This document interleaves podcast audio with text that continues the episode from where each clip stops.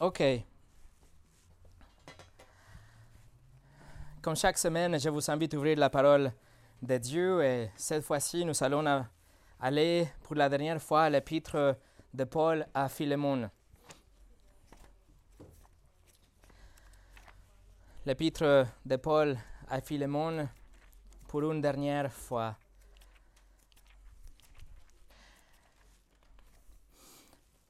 Ceci est la septième et la dernière étude par rapport au sujet du pardon qu'on a commencé il y a un moment déjà. Nous avons commencé en regardant Matthieu chapitre 18 avec Jésus qui a enseigné par rapport le pardon à ses disciples et après il a illustré son enseignement avec une parabole choquante. Après, nous avons survolé quelques écrits de l'Ancien Testament et aussi du Nouveau Testament pour vraiment saisir plus clairement ce que Dieu a à dire par rapport au pardon et comment il nous a pardonné aussi en Christ et donc comment nous devons pardonner nos frères et nos sœurs particulièrement? Après, nous avons commencé un courte étude dans le, euh, de l'épître au Philémon qui était inspiré de Dieu pour euh, justement aborder le, euh, le, sujet de pardon dans une situation qui était potentiellement dévastatrice entre deux frères, Philémon et Onésime. Mais cette situation n'a pas fini avec une séparation, une division, avec les désaccords ou la ou la tristesse ou le vide entre deux parties. Au contraire, cette situation a été utilisée par Dieu pour que l'Église en Colosse continue à grandir. C'était une opportunité pour l'Église pour qu'elle continue à briller plus fort que mille feux. Et c'est ce que ça nous présente à vous et moi à chaque fois que nous allons par des épreuves. Ce sont des opportunités pour vivre l'Évangile, pour appliquer la doctrine et, dans le cas de pardon, pour pardonner de la même façon que Dieu nous a pardonné en Christ. Je vous partage quelque chose que John Neither, un enseignant de la Bible et un auteur au Texas, il a fait une étude et il a survolé 90 ou presque 90 euh, utilisations différentes qui sont utilisées dans la parole de Dieu pour décrire le pardon. Dès la Genèse jusqu'à l'Apocalypse, il y a au moins 90 expressions différentes et il a collecté au moins 75 illustrations de ce que ça veut dire le pardon biblique. Il nous montre, ces illustrations dans la Bible nous montrent l'importance du pardon, la nature du pardon, l'effet du pardon. Et donc, j'ai voulu vous présenter 10. Donnez votre attention à ces 10 illustrations. Selon la Bible, le pardon est tourner une clé ouvrir la prison et laisser les prisonniers en liberté. Le pardonner, écrire un gros caractère à travers une dette, rien n'est Dieu. Le pardonner, frapper les marteaux dans un tribunal et déclarer les coupables innocents. Le pardonner, tirer une flèche si haut et si loin qu'elle ne sera jamais trouvée. Le pardon est ramasser les ordures dans la maison pour qu'elles soient vraiment propres et frais. Le pardon est détacher les amarres d'un navire pour le libérer dans la mer. Le pardon est accorder le pardon complet à un criminel qui était condamné. Le pardon est relâcher une prise sur un adversaire dans une lutte. Vous le relâchez le pardonner, décaper complètement un mur qui était rempli avec de graffiti. Le pardonner, briser un pot d'argile en mille morceaux afin qu'il ne puisse jamais être reconstitué. John Neither conclut que si nous devrions trouver qu'un seul mot ou une seule expression pour décrire la définition biblique du pardon biblique, ça serait libérer ou relâcher, comme on a vu la semaine dernière dans Luc chapitre 6, verset 37. Le pardon, selon la Bible, est relâcher la dette, l'offenseur, etc. La semaine dernière, nous avons vu les actions dans le pardon. Nous avons vu que le pardon fait ce qui est approprié. le pardon reçoit l'offenseur et le pardon aussi renouvelle la relation. Mais aujourd'hui, nous allons voir, euh, lorsque nous arrivons à la dernière partie de cet épître, je veux que nous regardions ce que nous pousse à l'action qu'on a vue la dernière fois. C'est-à-dire aujourd'hui, nous allons voir la force derrière le pardon pour conclure cette étude de pardon et aussi de l'épître de Philémon. Mais avant de commencer, nous allons prier. Seigneur, nous avons parcouru tellement de choses et de textes pour étudier ton pardon. Et nous voici encore une fois, la dernière fois, Seigneur. Que ceci soit vraiment le sommet, que ce soit la conclusion, qu'on arrive à saisir tout ce qu'on doit apprendre pour ensuite l'appliquer. Seigneur, que ce temps qu'on passe ici ensemble ne soit un exercice religieux, mais qu'on soit là avec notre cœur, avec notre, notre esprit, prêt à apprendre, à être repris, à être encouragé, à te servir par la suite, Seigneur. Que, ton, que ta parole nous parle, que tu agisses en ton peuple à travers ton esprit. Au nom de Jésus. Amen. Et aujourd'hui, le message s'appelle La force pour le pardon. La force pour le pardon. Et nous allons lire la dernière partie de cet épître à partir de verset 17 jusqu'à la fin, verset 25. À partir de verset 27, pardon, 17, Paul écrit Si donc tu me tiens pour ton ami, reçois-le comme moi-même.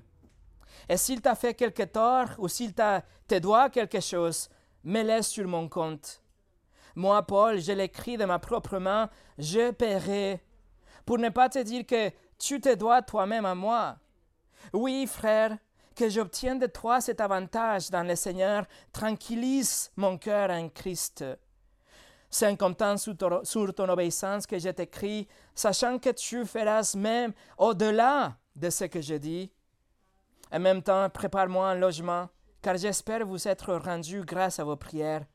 Et phrase, mon compagnon de captivité en Jésus-Christ, te salue, ainsi que Marc, Aristaque, Demas, Luc, mes compagnons d'œuvre. Que la grâce de notre Seigneur Jésus-Christ soit avec votre esprit. Et la épître finisse. Je voudrais que nous nous penchions dans cinq caractéristiques qui nous conduisent à un vrai pardon. Ces cinq caractéristiques sont la force derrière le pardon biblique.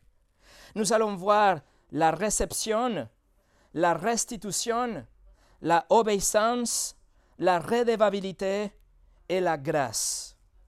La première chose, c'est la réception. Regardez le verset 17. Paul écrit, Si donc tu me tiens pour ton ami, reçois-le comme moi-même. L'apôtre Paul commence un nouveau paragraphe dans son épître en faisant appel à l'amitié qu'il a avec Philémon et le fait qu'ils étaient des partenaires dans l'Évangile. Tous les deux n'étaient pas seulement des frères en Christ, mais ils avaient travaillé ensemble dans le ministère, dans l'Église, peut-être dans l'évangélisation, peut-être dans la prière, peut-être dans l'étude de la parole, etc. Ils avaient vécu ensemble la bénédiction de la communion fraternelle que se trouve autour de la parole de Dieu.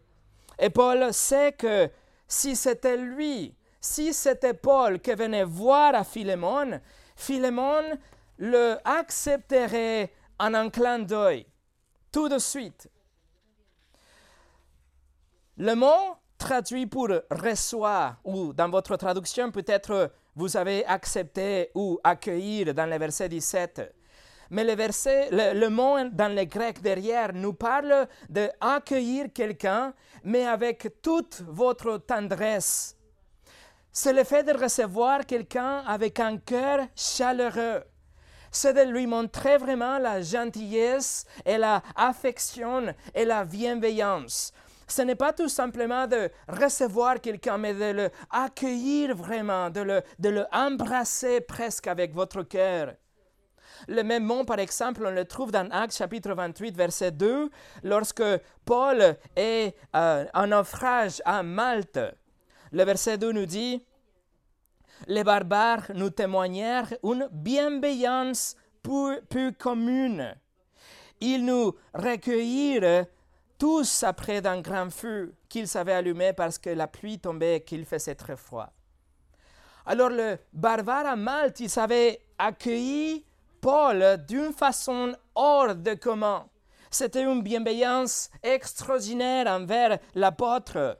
Et Paul veut que Philemon reçoit Onésime comme ça, qu'il prenne soin de lui, qu'il l'aide, qu'il lui donne, qu'il lui montre son affection d'une façon extraordinaire, qu'il l'aime vraiment, qu'il le reçoit comme les natifs à Malte, ils avaient reçu l'apôtre Paul. Et en fait, jusqu'à ce moment-là de l'épître, Paul avait plaidé pour Onésime que Philémon le reçoit à nouveau. Si vous regardez le verset 15, il avait déjà dit qu'il fallait recevoir Onésime.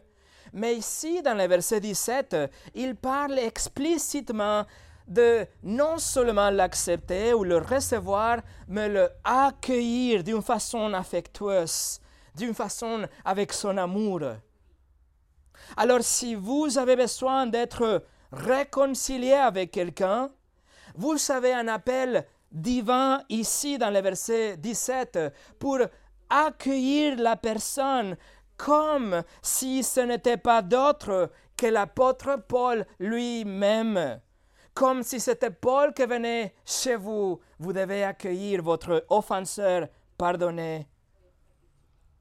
Après tout, Paul et Onésime et vous et moi, nous sommes tous égaux devant Dieu. Paul et Onésime, ils étaient des pécheurs. Paul était un meurtrier. Onésime était un voleur. Paul était un idolâtre religieux. Onésime était un païen blasphémateur. Paul persécutait ceux que professait Christ. Onésime s'est échappé de ceux que professait Christ. Paul était un traître devant les Juifs. Onésime était un traître devant les Romains et Philémon, etc. Ils étaient pareils. Mais tous les deux, ils savaient pécher contre Dieu. Tous les deux avaient brisé la loi de Dieu. Tous les deux étaient vraiment condamnés à l'enfer pour l'éternité à cause de la justice de Dieu, la perfection de Dieu et la sainteté de Dieu. Mais tous les deux, ils ont trouvé la miséricorde de Dieu. Ils ont cru que Jésus était mort pour eux que sur la croix, Jésus avait payé la dette infinie qu'ils avaient envers Dieu et qu'il avait apaisé la justice et la colère de Dieu aussi. En réponse, tous les deux, Philémon et Onésime se sont repentis et tous les deux, ils ont placé leur confiance en Jésus pour l'éternité. Ils étaient tous les deux des pécheurs et quand même, tous les deux maintenant sont sauvés par la grâce à travers de la foi. Tous les deux sont de nouvelles créations les deux des fils de Dieu, des bénéficiaires du Saint-Esprit, des co-héritiers avec Christ, tous les deux parfaitement pardonnés. Si Philémon est prêt à faire preuve d'une extrême gentillesse à Paul, il doit être prêt à faire la même chose avec Onésime. Il doit montrer la même affection à Onésime qu'à Paul parce qu'ils sont exactement pareils. Donc la première chose, la première force derrière, le pardon doit être une réception affectueuse, une réception de votre offenseur pardonné. Numéro 2, la restitution. Alors que Philémon est en train de lire ses parchemins et Onésime est devant lui, et peut-être c'est peut-être que l'esprit de Philémon se, précipite sur des excuses, des, raisons pour lesquelles il ne doit pas pardonner à Onésime. Et on sait ça parce que ça c'est la tendance naturelle de notre cœur, n'est-ce pas? Notre toute première impulse quand on doit pardonner quelqu'un, c'est de ne pas pardonner, mais c'est plutôt de, de, trouver des excuses et des arguments pour voir pourquoi nous devons retenir le pardon. Pourquoi nous ne devons pas pardonner ou si nous allons pardonner, pourquoi il faut le faire avec des réserves, des conditions et des limites? Et donc c'est comme si Paul anticipait ce que Philémon dirait. Si Philémon était en train de dire, mais Paul, tu ne comprends pas. Onésime a volé de chez moi. Et non seulement il a volé, il m'a trahi, Et en même temps qu'il m'a trahi, il s'est échappé. Et parce qu'il est parti de chez moi, j'ai dû maintenant embaucher quelqu'un d'autre. J'ai dû payer à quelqu'un d'autre pour qu'il prenne la relais d'Onésime. J'ai dû payer, j'ai dû, ça m'a coûté de l'argent. J'ai eu une perte financière. Il a volé et en plus j'ai dépensé pour couvrir ce qu'il a fait comme dégâts chez moi. Et selon le livre de Nombre, chapitre 5, versets 6 au 8, il devrait avoir une restitution dans ce cas. Selon la loi, Onésime devrait rembourser ce qu'il avait volé, mais pas comme une obligation maintenant, plutôt comme une compensation affectueuse de sa rébellion et de, de ses conséquences qu'il avait causées. Ça fait partie d'une nouvelle nature. Vous voulez réparer les erreurs, vous voulez faire le bien et réparer ce qui c'était mal, ce qui s'était euh, euh, causé avec votre, suite à votre péché. Mais le problème d'Onésime, c'est qu'il n'a pas d'argent pour payer. Vous vous souvenez qu'il était un fugitif. Il a volé de Philémon, mais il a dépensé ça pour survivre quelque temps. Il n'a pas d'argent pour payer. Il n'a pas de moyens pour qu'il puisse payer la dette qu'il avait envers Philémon et en plus il avait les coûts associés à sa trahison. Donc Paul écrit dans le verset 18, Et s'il t'a fait quelque tort, ou s'il te doit quelque chose, mets-le sur mon compte. Et ça, mes amis, c'est une image de l'Évangile Jésus-Christ a vécu une vie parfaite qui a été créditée à Paul. Alors que Paul, le péché de Paul était placé sur Christ, sur la croix, et Christ a payé pour le péché de Paul. Donc Paul maintenant peut être accueilli par le Père parce que la dette était acquittée. De la même façon, Paul demande à Philémon d'imputer à Onésime l'amour qu'il a pour Paul. Que l'amour qu'il a pour, Paul reste en Onésime et que la dette d'Onésime soit imputée en Paul, alors que Paul a la possibilité de payer pour ça, pour qu'Onésime soit acquitté et puisse être reçu par Philémon. Vous voyez l'échange, vous voyez la substitution que Paul propose.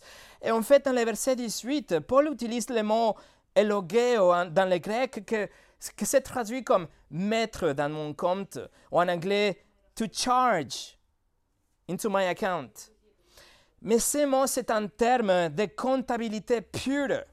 Le mot, ça veut dire inscrire dans la compte de quelqu'un ou mettre ou charger comptablement dans le compte de quelqu'un. Et ça, c'est l'évangile encore une fois. Écoutez l'évangile dans un seul verset. 2 Corinthiens chapitre 5 verset 21.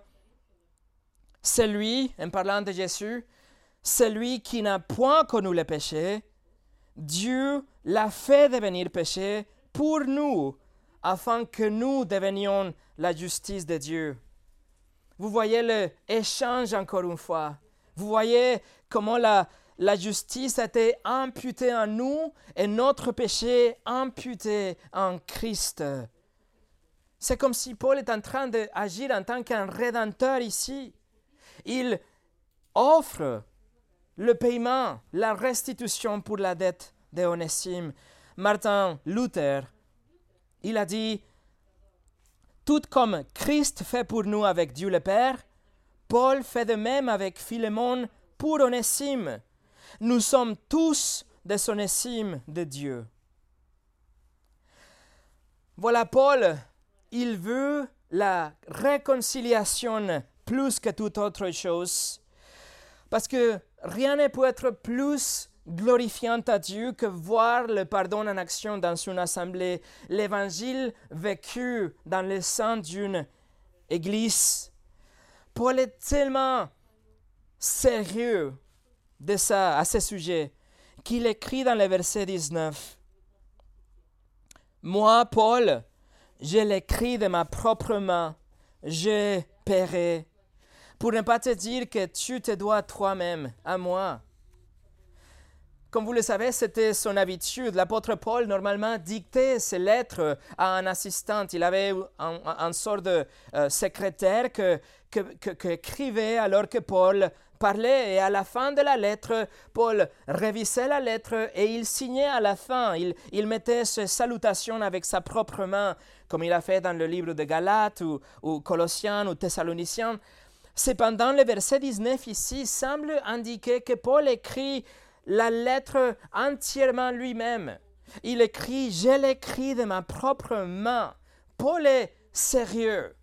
Il veut que Philémon sache que tout ça sort de lui et il écrit lui-même. C'est comme si Paul dit, Philémon, écoute, si le problème c'est l'argent, je vais te payer. Je vais te rembourser. Mets ça sur mon compte. Tu as ma parole, tu as ma signature. Je viens d'écrire cette lettre, je vais te rembourser. Mais pardonne, Onésime. Reçois ton frère, renouvelle la relation avec lui et ne laisse rien t'empêcher de le faire. Si c'est l'argent, je vais te rembourser. Et mes amis, qu'est-ce qui vous empêche aujourd'hui de faire ce qui est juste? Qu'est-ce qui vous empêche aujourd'hui de, recevoir et renouveler la relation avec votre frère ou votre sœur? Ne laissez pas que la fierté de, euh, que, la, fierté interfère ou que, que l'orgueil ou, la peur d'être blessé à nouveau soit quelque chose qui interfère votre réconciliation.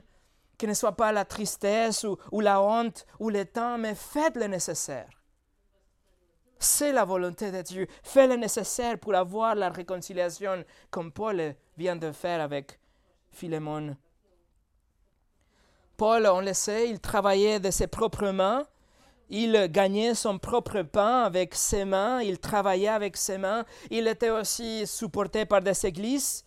Donc, nous pouvons penser qu'il avait des épargnes, il avait mis d'argent de, côté quelque part, il était en mesure de rembourser à Philémon. Mais en même temps, Paul ajoute un commentaire hypothétique à la fin de verset 19. Il écrit que, d'une façon figurative, si Onésime doit quelque chose à Philémon, il doit se souvenir que Philémon doit sa vie même à l'apôtre Paul. Et il parle du fait que c'était à travers la prédication de Paul que Philémon a eu sa dette infinie envers Dieu annulée.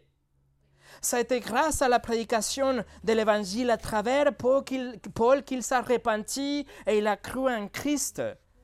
Autrement dit, la dette éternelle de Philémon avait été cancellée ou annulée grâce à Paul qui l'a présenté à celui qui pouvait payer pour lui, le Seigneur Jésus-Christ. Ça veut dire que dans un sens, Philémon a une dette spirituelle envers Paul. Et si Philémon crédite la dette physique à Paul, alors Paul pourrait tout simplement annuler cette dette en raison de ce que Philémon lui doit. Il lui doit la connaissance de Christ et sa vie éternelle. Et mes amis, cela nous rappelle des tellement de choses qu'on doit aux autres, tellement de dettes que nous avons envers nos parents et nos amis et, nos enfants et nos collègues et nos épouses. Nous leur sommes tous redevables pour leur amour, leur patience, leur soin, leur amitié, leur compagnie, leur réconfort, leur encouragement. Et ce sont des dettes que nous ne pouvons jamais payer. Ce sont des dettes qui sont non monétaires. Nous devons aux frères que nous sommes encouragés, aux frères que nous sommes écoutés, aux sœurs qui ont prié pour nous. On doit aux donateurs que nous sommes soutenus, on doit aux anciens qui nous ont réprimandés, aux frères et sœurs qui nous aident même à, nettoyer la salle après le culte ou le mettre en place avant le culte. On a des dettes envers les uns les autres.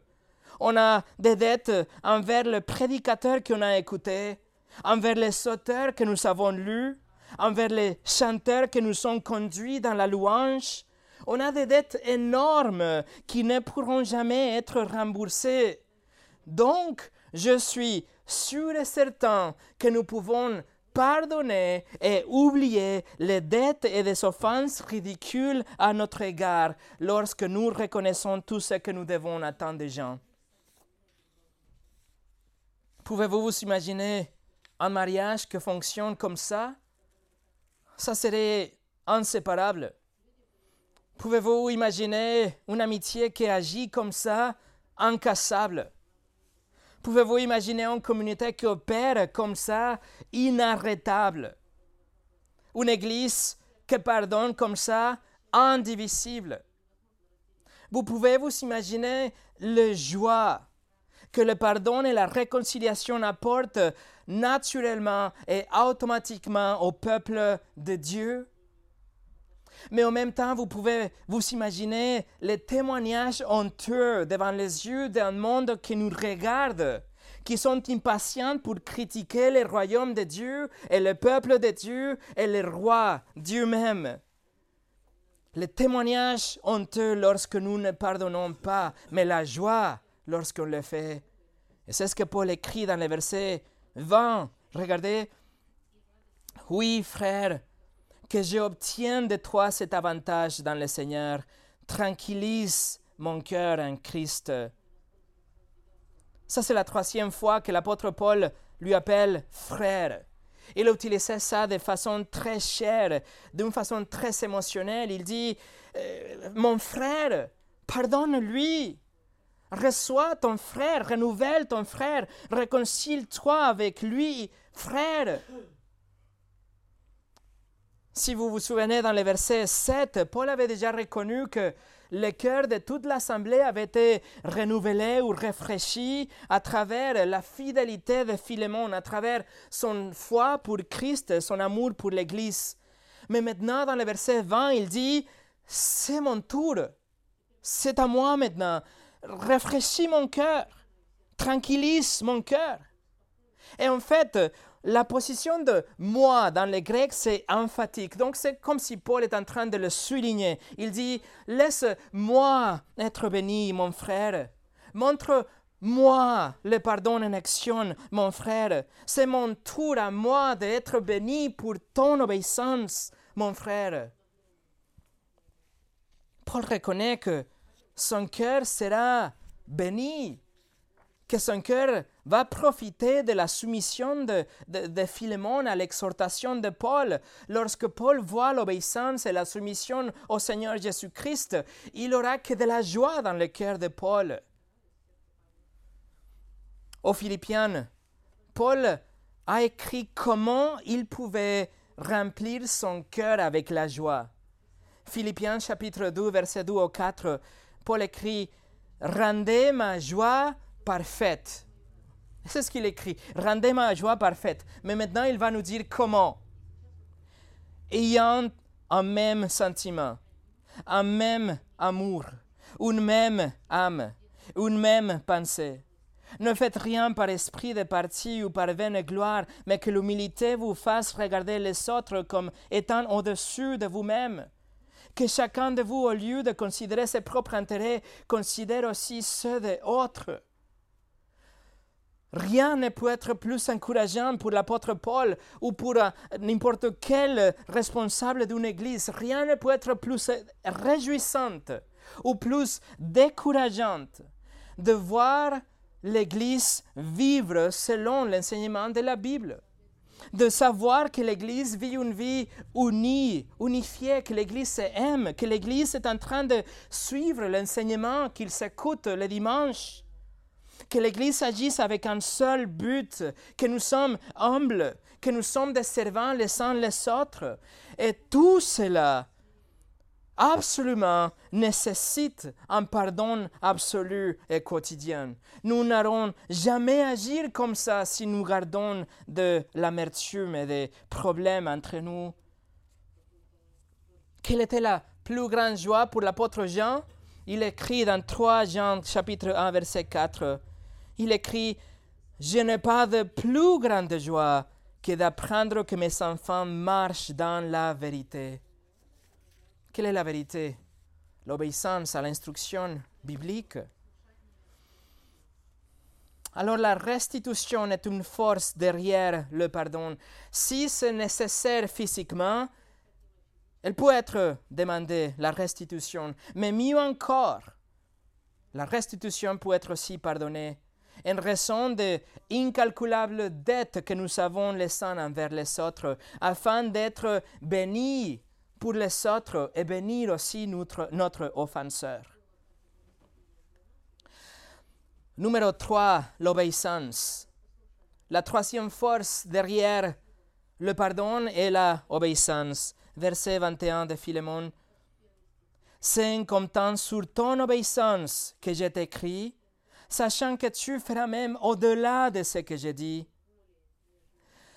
Souvenez-vous, mes amis, que Paul n'est pas en train de commander quelque chose. Il a fait euh, clair, la semaine passée, on l'a vu dans le verset 8. Au contraire, il dit qu'il aurait pu commander quelque chose, mais il ne l'a fait pas. Il a choisi juste de demander qu'il fasse ce qui est approprié ou cohérent avec la volonté du Seigneur Jésus-Christ.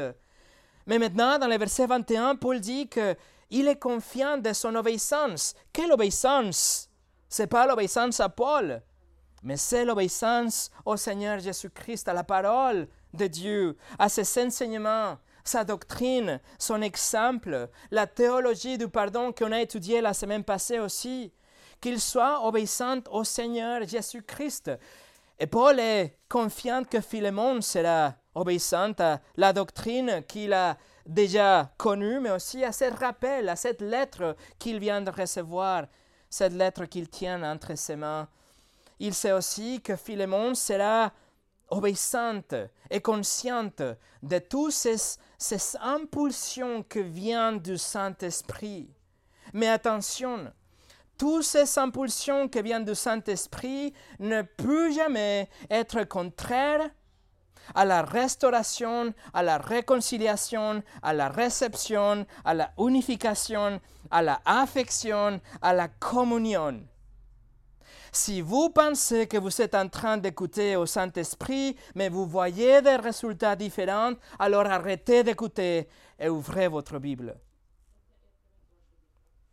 Paul fait confiance que Philémon va obéir la doctrine, la parole de Dieu. Et donc le verset 21, la deuxième partie, nous dit que il sait que Philémon va faire même au-delà de ce que Paul a dit qu'il va voir non seulement l'obéissance, mais qu'il verra au-delà de ce que Paul a écrit. Et vous voyez comment l'obéissance et la soumission au Seigneur ne finissent pas avec tu ne tueras point. Non, elle va au-delà de ça. Il va, il va du fait, simple de ne pas détester quelqu'un ou ne pas insulter les autres ou, ne pas, ou, d'essayer d'être dans la paix avec quelqu'un d'autre. Non, l'obéissance va euh, des années-lumière plus loin. L'obéissance va dans le domaine de l'amour parfait le désir de faire le bien, de se dépasser dans la bonté, de, se excéder, de se dépasser dans la gentillesse et la affection. L'obéissance va au-delà d'un simple pardon et une simple réconciliation, mais nous donne une relation renouvelée, une relation restaurée et améliorée de ce qu'on avait avant avec notre offenseur. Mes amis, la vraie obéissance, ne passe pas le test avec 35 sur 40, mais 50 sur 40. Donc, on a la réception, la restitution et l'obéissance comme des forces motrices pour le pardon. Mais aussi, numéro 4, nous avons la redevabilité. Verset 22 de Philémon nous dit en même temps, prépare-moi un logement, car j'espère vous être rendu grâce à vos prières. Comme on l'avait déjà dit, l'apôtre Paul se trouve en prison en ce moment. Néanmoins, il a la foi qu'il sera relâché bientôt. Et il dit même que cela va arriver. Et quand cela va arriver, il viendra personnellement pour voir Philémon. Et il demande même qu'une place soit préparée pour lui. Veuillez noter que les moyens pour euh, la liberté de Paul, c'est les prières de l'Église. Paul sait que les gens de l'Église sont en train de prier pour lui, mais cette ligne encourage l'Église à continuer à prier pour lui. Paul sait que Dieu est souverain, que Dieu est tout-puissant et que si c'est sa volonté, il pourrait être libéré à la seconde même. Mais aussi, il sait que l'Église est commandée à prier, à persévérer dans la prière. Et le verset vendu nous, nous confirme que si est relâché, c'est parce que Dieu a gracieusement exaucé leur prière. C'est comme John MacArthur dit, les prières sont le nerf qui font bouger les muscles de l'omnipotence. Philemon sait que l'apôtre Paul vient le voir. Alors parler de redevabilité. L'apôtre Paul vient le voir pour voir comment il avait pardonné. Imaginez-vous. Alors qu'est-ce que Paul s'attend de voir quand il, quand arrive chez Philémon Un Philémon qui est amer et qui habite dans le passé. Un Philémon qui vit dans la trahison de Onésime. Un Onésime qui est marqué avec une F sur son front et des cicatrices toutes partout infligées comme punition sur son corps par Philémon qui n'avait pas pardonné. Est-ce qu'il s'attend de voir une église divisée à cause de cette question? Au contraire, Paul vient personnellement et il s'attend à voir à Philémon et Onésime qui travaillent ensemble pour l'évangile. Qu'ils sont ensemble, côte à côte, comme des frères avec une nouvelle relation et qu'ils sont maintenant unis dans le Seigneur Jésus-Christ. Philémon est redevable envers l'apôtre Paul, mais il est aussi redevable envers les membres de son Église locale.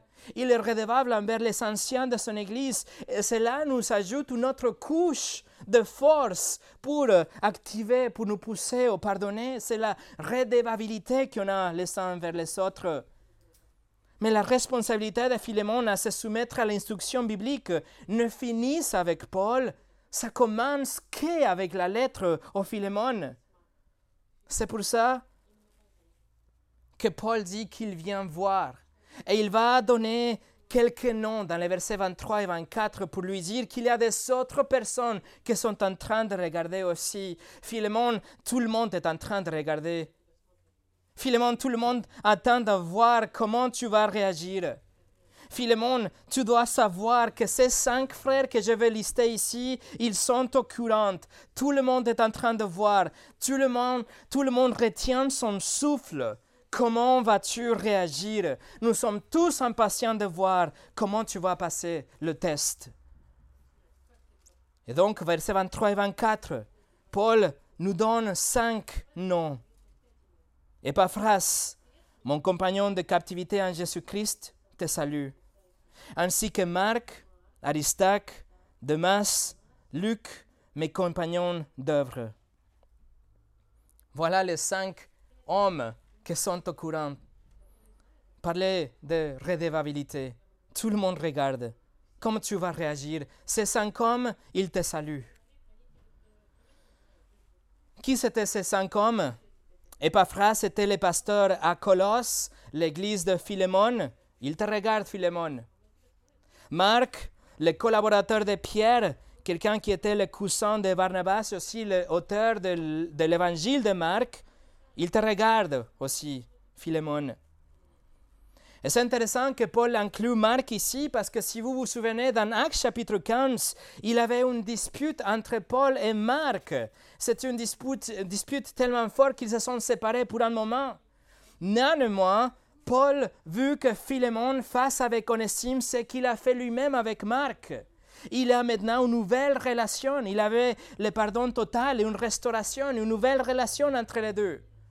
En fait, Marc était tellement important pour Paul après le, conflit, après la restauration, que dans sa dernière lettre, dans 2 Timothée, dans les derniers mots de Paul, avant qu'il soit martyrisé pour sa foi, il mentionne à nouveau Marc et il dit qu'il veut qu'il vienne lui voir.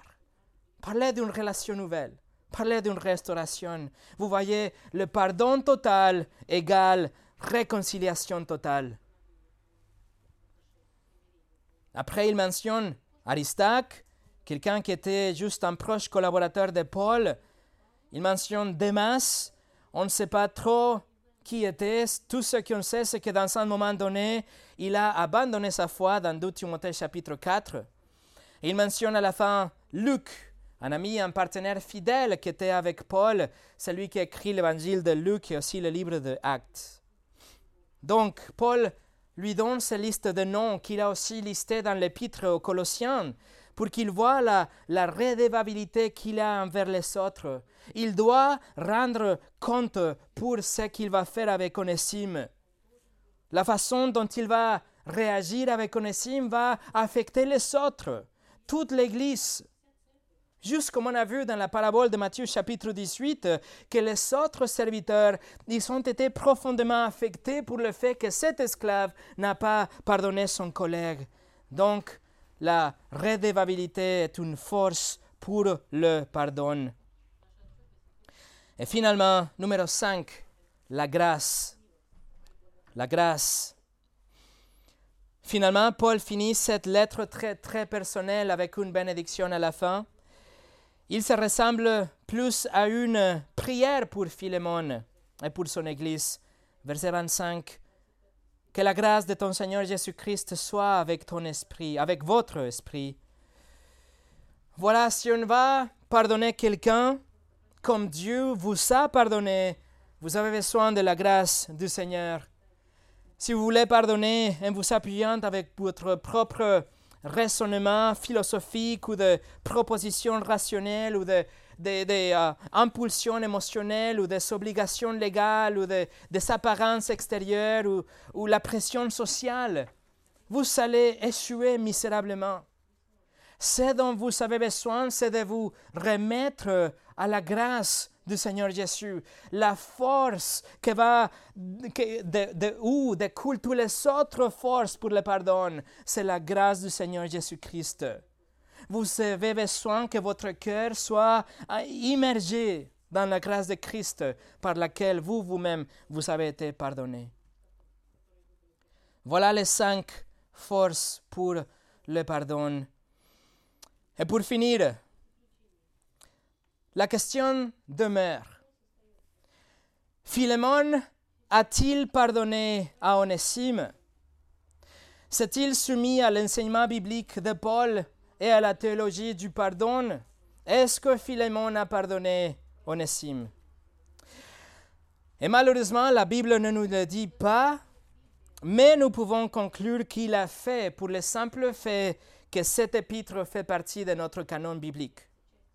Dieu n'aurait pas permis qu'une lettre qui nous parle du pardon et qui nous instruit comment on doit pardonner soit ajoutée à notre Bible si le pardon n'avait été jamais accompli et accordé. Donc nous pouvons dire oui, sûrement il a pardonné, mais ce n'est pas tout. Quelques cinquante ans après cette lettre, un des pères de l'Église, Ignace d'Antioche, il était arrêté dans la Turquie d'aujourd'hui et amené pour être exécuté à Rome. Donc il était pris de la Turquie d'aujourd'hui et d'ailleurs les exilés qui reçoivent la lettre de 1 Pierre dont nous sommes en train d'étudier en parallèle sont là avec lui, avec Ignace. Ils prennent Ignace d'Antioche pour l'amener à Rome pour le tuer, mais en route, pendant qu'il fait le parcours, le voyage, il écrit des lettres pour s'adresser à plusieurs églises. Et il écrit une lettre à l'église en Éphèse où il fait mention de leur pasteur. Écoutez ce qu'il écrit à l'église en Éphèse. J'espère, en effet, par vos prières, avoir la chance de combattre le bête sauvage à Rome afin que par ces moyens je puisse être un vrai disciple. Écoutez, au nom de Dieu, j'ai reçu votre nombreuse assemblée en la personne de Onésime, votre pasteur en ce monde, un homme dont l'amour est au-delà des mots. Ma prière est que vous l'aimiez dans l'esprit de Jésus-Christ et que vous soyez tous comme lui. Béni soit celui qui vous a permis d'avoir un tel pasteur. Voilà, il est très probable, très très possible qu'on parle de même Onésime. Le pardon absolu, le pardon parfait, un pouvoir transformateur. Il a transformé de Onésime quelqu'un qui était inutile à utile, un fugitif à un frère, un rebelle à disciple, un esclave à un pasteur. Alors oui, Philémon a pardonné comme nous le devons. Mais qu'en est-il de vous, mes amis? Êtes-vous prêt à pardonner votre onésime Êtes-vous prêt à vivre l'évangile, à vous repousser dans la grâce par laquelle vous avez été pardonné vous-même? Êtes-vous prêt à relâcher l'offense, à, recevoir et, et renouveler l'offenseur? Que tous les frères et les sœurs que vous regardent soient dans la joie pour votre obéissance. Êtes-vous prêt à pardonner comme Philémon l'a fait? Voilà, mes amis, nous avons été exposés à presque sept heures d'enseignement par rapport au pardon. Que le Seigneur Jésus utilise sa parole pour nous transformer, pour que le pardon soit notre désir le plus ardent parmi nous et que au centre de cette Église, le pardon règne pour que la paix de Christ règne dans nos cœurs aussi. Prions.